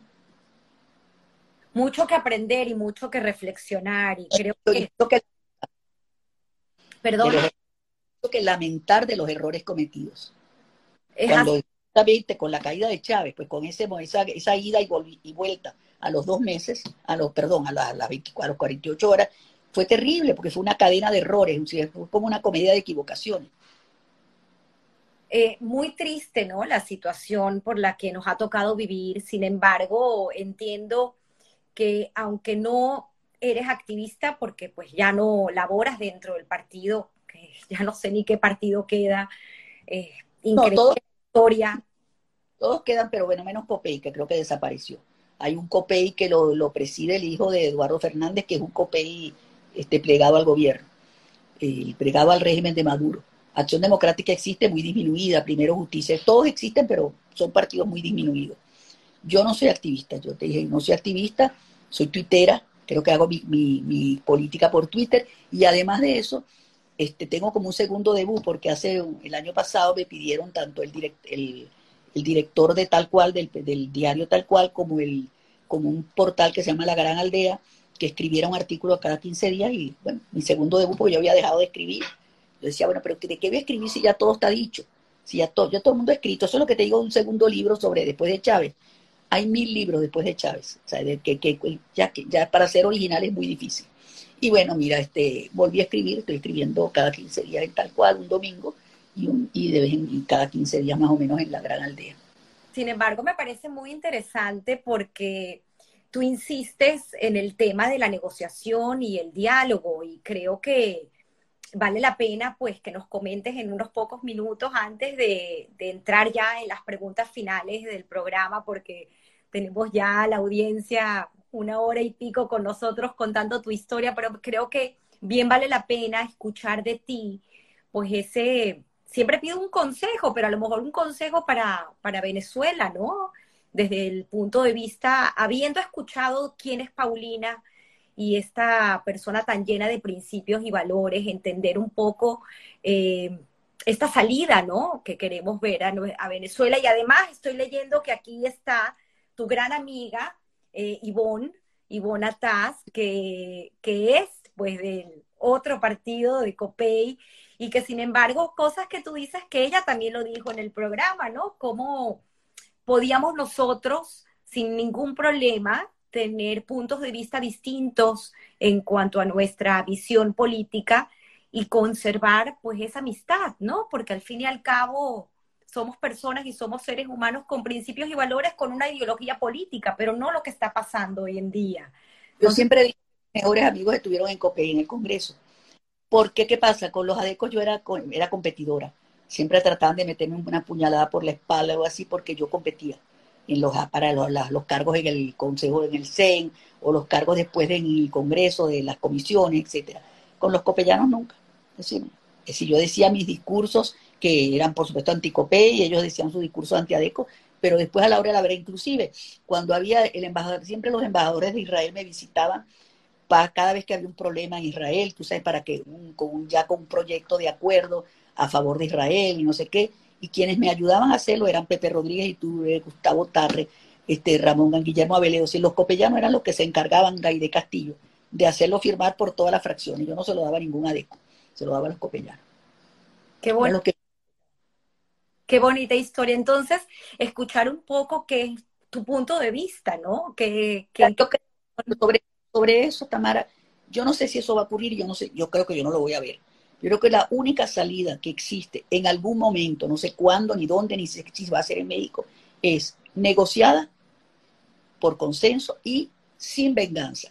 El que piense que puede salir de los chavistas vengándose de ellos, desapareciendo, está muy equivocado. El chavismo existe, hay que reconocerlo. Es decir, yo creo que no hay que no, no es que vamos a permitir que continúe este Maduro, Diosdado, es decir, los que han sido los principales factores de la desgracia nacional, pero el copellano medio, el copellano tiene que participar y tiene que existir porque tú no puedes ignorarlos. Tú no puedes, no puedes ignorar, no puedes desaparecerlo. El que, y yo creo que hay que saber distinguir entre justicia y venganza. El tema es que haya justicia y no venganza. Y creo que va a ser una solución, tendrá que ser una solución negociada por consenso. Eh, hay unas elecciones en 2024. Creo que sí. Que si, no, que si no queremos que ocurra algo como lo que pasó en, en Nicaragua con Darío Ortega, que podrían a estos darle la eh, querer hacer esto para no salir nunca del poder, si se llega a una negociación, a esta cosa, un candidato de consenso, Yo a veces pienso que con este revocatorio, el que, con el que yo estuve en contra, imagínate si hubiera, vamos a suponer que hubiese ganado la revocatoria de Maduro, ¿quién hubiera sido el candidato de la oposición? Hubiera sido una pelea a cuchillo entre todos los que aspiran. Entonces, la, vida, la vida en Venezuela, la política se ha hecho muy complicada y muy difícil. Es decir, nunca habíamos tenido que enfrentarnos a una dictadura como esta, porque Pérez Jiménez fue una dictadura, una dictadura, pero a Pérez Jiménez quien lo saca es el ejército, o sea, la Fuerza Armada, eso decir que fue el pueblo, es verdad, el pueblo hizo las grandes manifestaciones, todo lo que tú quieras, pero si el ejército no decide sacarle la alfombra y, y decirle váyase, no se va. Y en este caso, el ejército nunca le va a decir a Maduro, por lo que yo veo, ni que se vaya, ni nada por el estilo. Es así. Gracias, Paulina, por haber compartido tu opinión. De verdad que muy honrada de haber. No, muchas gracias a ti, de verdad que ha sido. No sé si a todo el mundo le ha interesado todas esas anécdotas tan, tan personales, pero bueno, pero les agradezco mucho la. Porque hoy creo que podemos hacer una reflexión final acerca de qué te llevas o las enseñanzas que has tenido de tu padre en tu ser, en tu persona y que a lo mejor termina siendo el legado que tú le dejas a tus hijos, a tus nietos y a tus bisnietos hoy en día, porque son una familia ya eh, numerosa, a pesar de... La, honestidad. La honestidad. Es decir, yo creo, mira, a mí una de las grandes satisfacciones que tengo, yo tengo creo que 36 mil seguidores en Twitter. Una vieja de 80 que no, ya no participa en política ni nada. Y este, yo y son, por lo general, son personas que me admiran, que dicen cosas que me, ¿verdad? que me estimulan mucho. ¿Y por qué? ¿Por qué? Porque a mí nadie me ha podido acusar de corrupta, nadie, nadie. Nunca, jamás. Porque siempre tuve una trayectoria decente, una trayectoria transparente. Y eso es lo que yo le transmito a mi familia. es decir, ninguno es rico y espero que nunca lo sean con malos manejos. Qué bonito, qué bonito. Eh, tienes también, pues, eh, una pregunta final que me encantaría hacerte, que todos los invitados del programa pasan y, la responden, y es acerca de la suerte o el trabajo en tu vida, que la tomo prestada de alguien a quien yo admiro muchísimo, que es Guy Ross, que tiene un podcast increíble, uno de sus podcasts que se llama How I Built This, donde entrevista fundadores de empresas. Eh, en este caso es la historia de tu vida, eh, estamos entrevistándote hoy, contando tu historia como una persona, una persona de la comunidad judía venezolana y además con un papel y un rol muy importante en el mundo político y en la historia política del país, de nuestro gran querido país, la Venezuela de los brazos abiertos. Quisiera entender para ti, Paulina, qué es ¿qué representa en tu vida? ¿La suerte o el trabajo o ponderado? ¿Cómo lo definirías? Yo creo que existe la suerte. Yo sí creo, sí, puede ser una cosa desde fuera, fuera de lo, no, no, como te digo, no científica. Pero yo sí creo que hay gente que nace con suerte, aunque te voy a decir una cosa, tengo una amiga que dice que la mala suerte no existe, existen las malas decisiones. Y es posible, es posible que sea verdad que no exista la mala suerte, sino la gente que toma malas decisiones. Pero hay personas que de verdad que pareciera que la mala suerte las persigue en muchísimas circunstancias. Yo creo que yo he tenido, he tenido muchas pérdidas, por supuesto, fracasos en mi vida, pero si tengo que hacer un balance, tengo 85 años, creo que mis, mis logros han sido mayores que mi fracaso. Mi, mi mayor logro es mi hija, por supuesto, y mis, mis, siete bisnietos, este, mi, Rami, mi yerno, que ha sido una persona muy especial en mi vida, mis hermanos, es decir, tengo una familia bella. Nosotros, mi, mi, mi, mis barrios, mis nietos todos viven fuera de Venezuela y mis bisnietos. Sin embargo, mi Pesa y mi Rosh somos veintitantas personas en mi mesa en Caracas, lo cual es casi una, una, sí, una cosa muy extraña, porque nadie tiene tanta familia, pero por suerte tengo mis sobrinos, que médicos, abogados, tengo primos, es decir, hacemos una mesa bien bonita tanto en Rosh como en, como en, como en, ¿cómo se llama? en Pesa. Mira, este, yo creo que he tenido, si, si vamos a hablar de suerte, creo que he tenido suerte, he sido afortunada en muchísimos aspectos.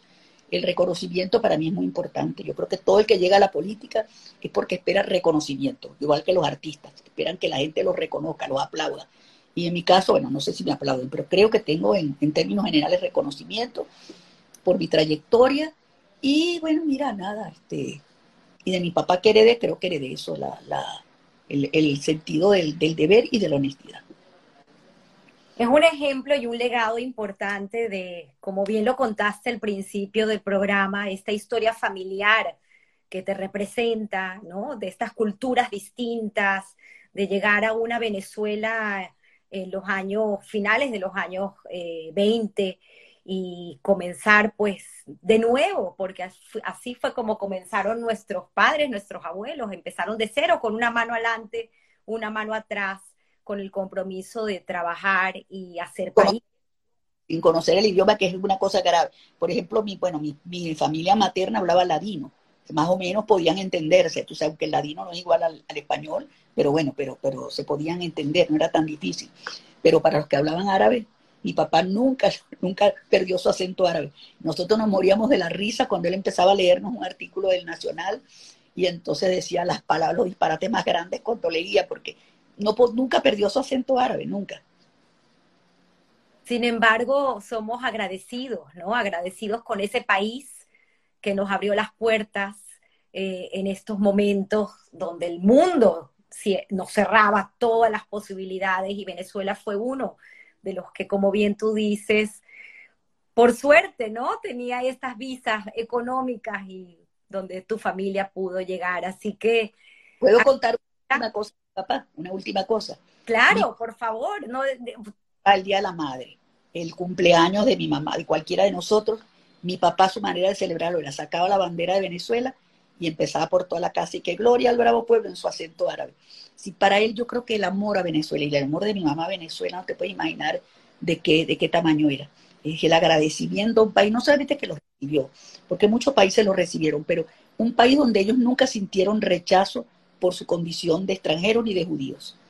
Y yo también digo, en mi vida creo que en mi vida política puedo contar las veces en que sentí que alguien me dijo judía, o, sea, dentro de mi partido, en la política, en el Congreso, las tengo contadas tres o cuatro veces, o sea que, pero realmente nunca sentí que me, rechazaron o me, o me hicieron la vida imposible o me pusieron trabas por ser judía. ¿Y cuántas eh, venezolanas activistas en la vida política tenemos, eh, Paulina, Ivonne, y tienes... Eh... Anillar que murió, que fue gobernadora del Zulia y fue senadora. De las mujeres judías creo que Ivonne Atas y yo, no sé si se me olvida alguien. Creo que no. Creo que no hubo más ninguna. Y de los hombres hubo pocos. Hubo algunos también, los chumaceiros, bueno, que eran medio judíos y nunca se consideraron judíos. Uno de los chumaceiros fue diputado por Copey varias veces. Estuvo un hermano, un primo de Lolita Nillar que fue diputado por el MAS. Estuvo Henry Benzi, que era, era nieto de un judío. ¿Quién más? Muy pocos también. Muy pocos judíos. Los judíos no se involucraron mucho en política. Los árabes muchísimo más los árabes cristianos, no, no los árabes de ahora, que bueno, que están, el país está tomado por ellos prácticamente, pero, pero los árabes de antes, los Dajer y todo eso, que eran, por, de, eran cristianos, sí se involucraron mucho más que los judíos en la política. Los judíos siempre fueron temerosos de, y temerosos una cosa, muy pocos judíos estudiaban derecho. Siempre estudiaron, ¿por qué dice la, todo el chiste con las madres judías que querían que los hijos fueran médicos y después ingenieros en aquellos tiempos? Es porque son profesiones que tú te puedes llevar a cualquier parte el ser abogado es muy difícil. Tú no eres para ser abogado en tu país, para ser abogado luego en Estados Unidos, en otro país, es sumamente difícil. Entonces, los abogados empezaron, los judíos empezaron a estudiar derecho muchísimos años después de, de haberse asentado en Venezuela. Una gran abogado de la República y con un legado interesantísimo. Gracias, Paulina, por esta hora y media que compartimos contigo. Realmente agradecida. La gente dice que el libro está al revés, lo que pasa que, claro, al ponerlo en pantalla se lee al revés, pero se llama Permítanme contarles. Tengo que aclarar que el libro es de 2012.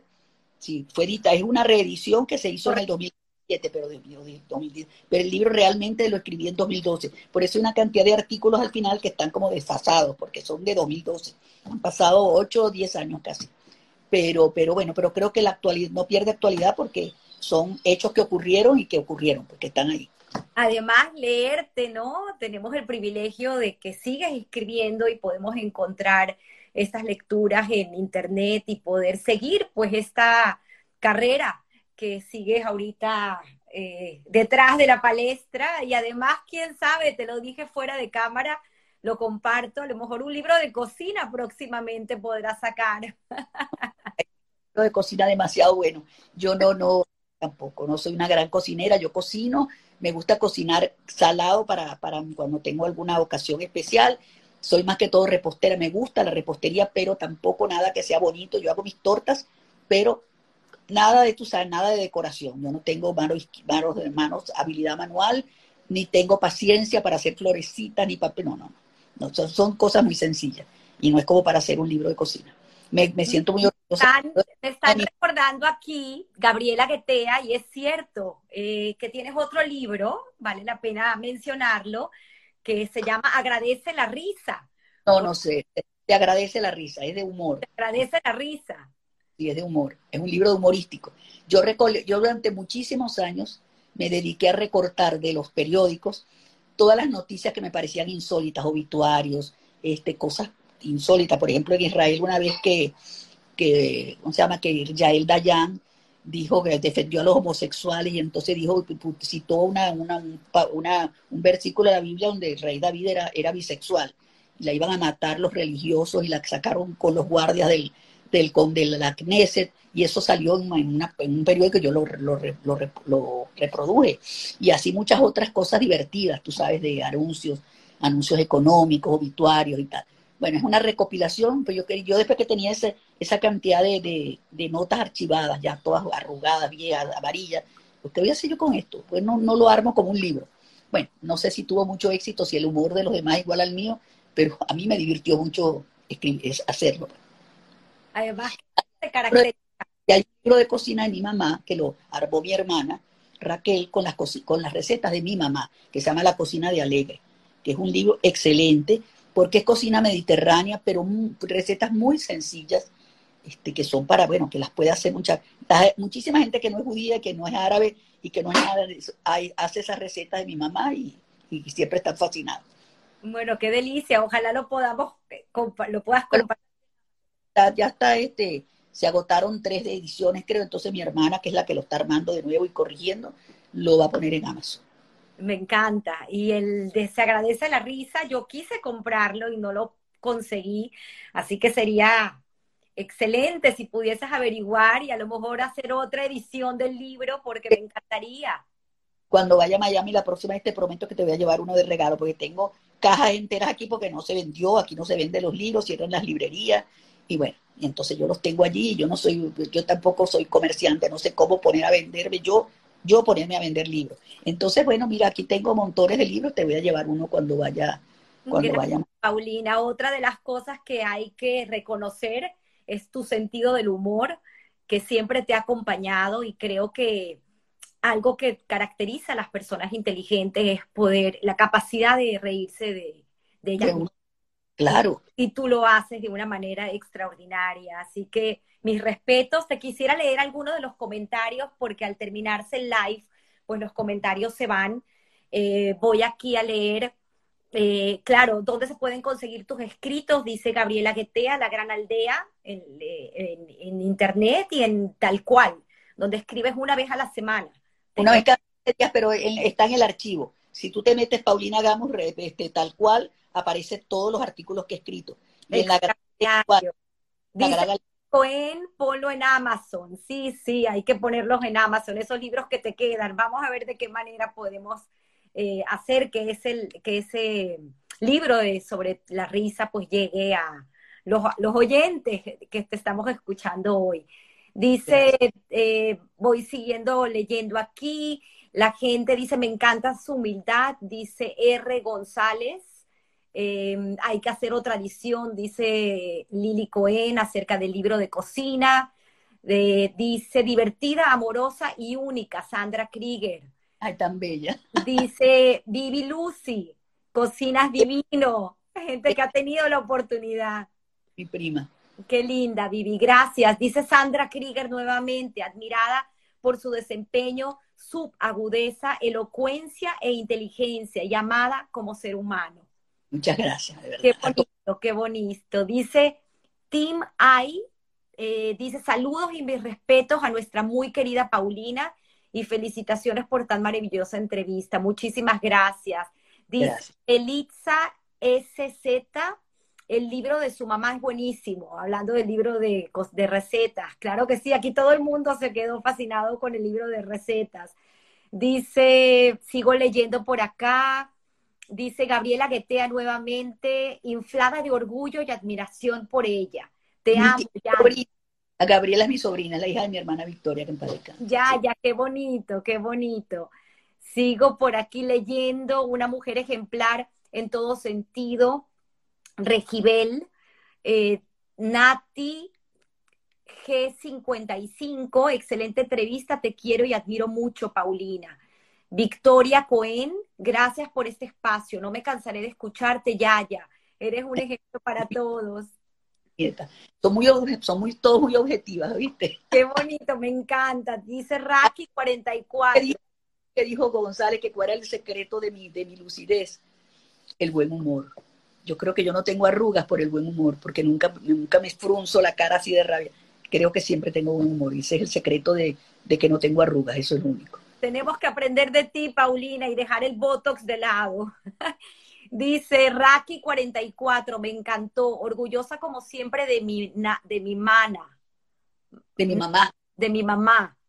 Ah, esta es Raquel, esta es Raquel. De mi mamá. La suerte sí existe, tengo la suerte que seas mi mamá. Ay.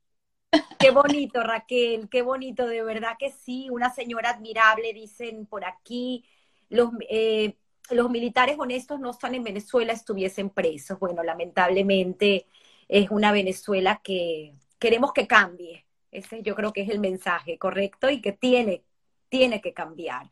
Dice Mabel Chis, yo adoro aprender de usted, una mujer íntegra Total, hemos visto, por eso que era tan importante conocer tu historia, Paulina, para entender de dónde viene esa integridad como mujer. Y... Hay uno que me dijo que me veía espléndida, como yo no me podía ver porque estaban todas las... Gracias, de verdad. Dice Simonet Bencluch, mucha información importante y muy interesante. Lilian Dembo, he disfrutado enormemente esta entrevista. Melitza de nuevo dice, increíble todas tus anécdotas y me imagino que faltan muchas. Brillante, Paulina, léanse el libro, que de verdad es maravilloso, maravilloso. Por aquí sigo, wow, tantos mensajes. Esther Benamú, me quedaría horas oyéndola. Gracias, Tamara Estrella Benamú. Muchísimas gracias, Estrella de Toronto. Aquí tenemos Somos Internacionales. Maxim Bendayán, gracias, Maxim, maravillosa entrevista. Sigo leyendo por aquí. Eh, dice, ingenua visión política sobre la salida del chavismo. Espero que todo el mundo esté de acuerdo conmigo.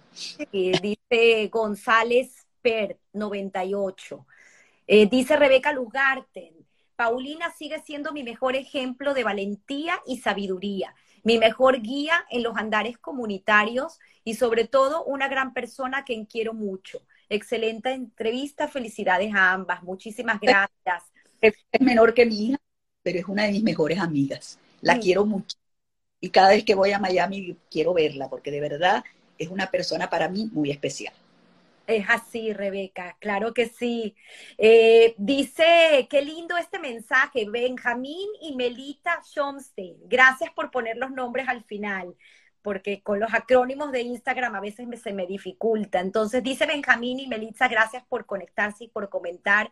Historia contemporánea en vivo. Felicitaciones, excelente entrevistada y entrevistadora. Muchísimas gracias. De verdad, para mí fue un honor tener a Paulina el día de hoy. Sigo leyendo por aquí Simi Taranto.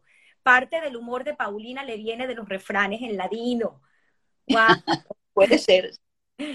Dice, hice una conferencia sobre, sobre los refranes que heredé de mi familia y era divertidísima. Sima estuvo presente en la en el la, en el centro de estudios sefardíes. Bueno, pues tendremos que hacer un día una de esas, me encantaría. Dice de nuevo, permítame contarles un cuento para permitirse leer.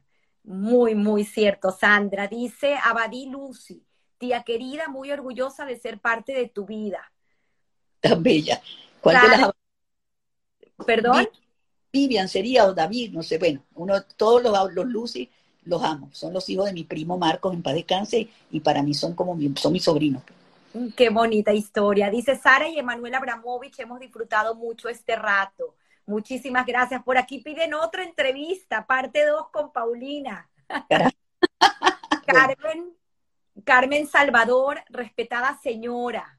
Qué bonito, qué bonitas muestras de cariño de parte de tanta gente que, bueno, que ha seguido tu interesante carrera política, eh, además de escritora, y tener la oportunidad de haber conversado contigo y haber entrado en tu vida íntima y haber conocido más a la Paulina, la Paulina hija, la Paulina madre, la Paulina hermana, la Paulina esposa, la Paulina cuñada, pues abuela, bisabuela y abuela, la Yaya, ¿no? Que está eh, Paulina en su Instagram, en su perfil de WhatsApp tiene una foto hermosa de una caricatura con toda la familia. Bueno, allí faltaban, porque eso fue cuando yo cumplí 80 años. Muy bien. La tengo aquí. Y entonces allí no había nacido, creo, Ilana, ni había nacido la más pequeñita, que se llama Daniela, que tiene apenas tres meses. Entonces, bueno, este, tenemos que hacer, en los 85 fue Paulina, mi bisnieta de Colombia, pero no estaban los otros bisnietos de Colombia, que lo celebré en Miami. Entonces, bueno, espero que este año, en, en el verano, nos podamos reunir de nuevo toda la familia. Larga vida para ti, Paulina. Gracias. Termino con este comentario de Silva Oscar desde República Dominicana. Silva Abramovich puso su nombre, mi admiración y besos desde República Dominicana. Nuevamente, gracias Paulina, eh, honrada por haberme concedido pues este tiempo el día de hoy, domingo, para conocer un poco más de quién es Paulina y pues habernos dado tus recomendaciones al final acerca de esta Venezuela que todos queremos y amamos y sé que lo vamos a lograr y sé que tú lo verás. Ojalá, Dios te oiga, inshallah, como se dice. Amén. Amén, inshallah a todos, gracias a todos, pues a ti y a todos los que me estuvieron pendientes de mi entrevista. Muchas gracias. Recuérdense, como siempre, eh, la entrevista estará colgada cuando terminemos este live por Instagram TV, estará en YouTube, eh, estará también ah, en audio, en Spotify y en Apple Podcast. Así que los espero a todos el próximo domingo con otra fabulosa historia que contar. Abrazos, Paulina. Todos abrazos, gracias. Hasta luego a todos. Hasta luego.